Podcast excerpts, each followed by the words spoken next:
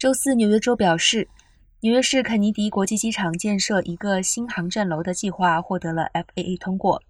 纽约州州长霍楚表示，拟建的六号航站楼将在明年年初开工建设，占地一百二十万平方英尺，预计耗资四十二亿元。政府与私营企业合作建设新的航站楼的财务安排已经敲定。纽新航港局将承诺提供一点三亿元的资金，这个项目将分成两个阶段建设。第一个登机口将于二零二六年启用，新的航站楼将由捷兰航空和汉莎航空集团使用。美国正在对许多的机场航站楼进行大规模的修整或重建。拜登在二零二一年签署了一项一万亿元的基础建设法，其中包括一百五十亿元的机场项目拨款。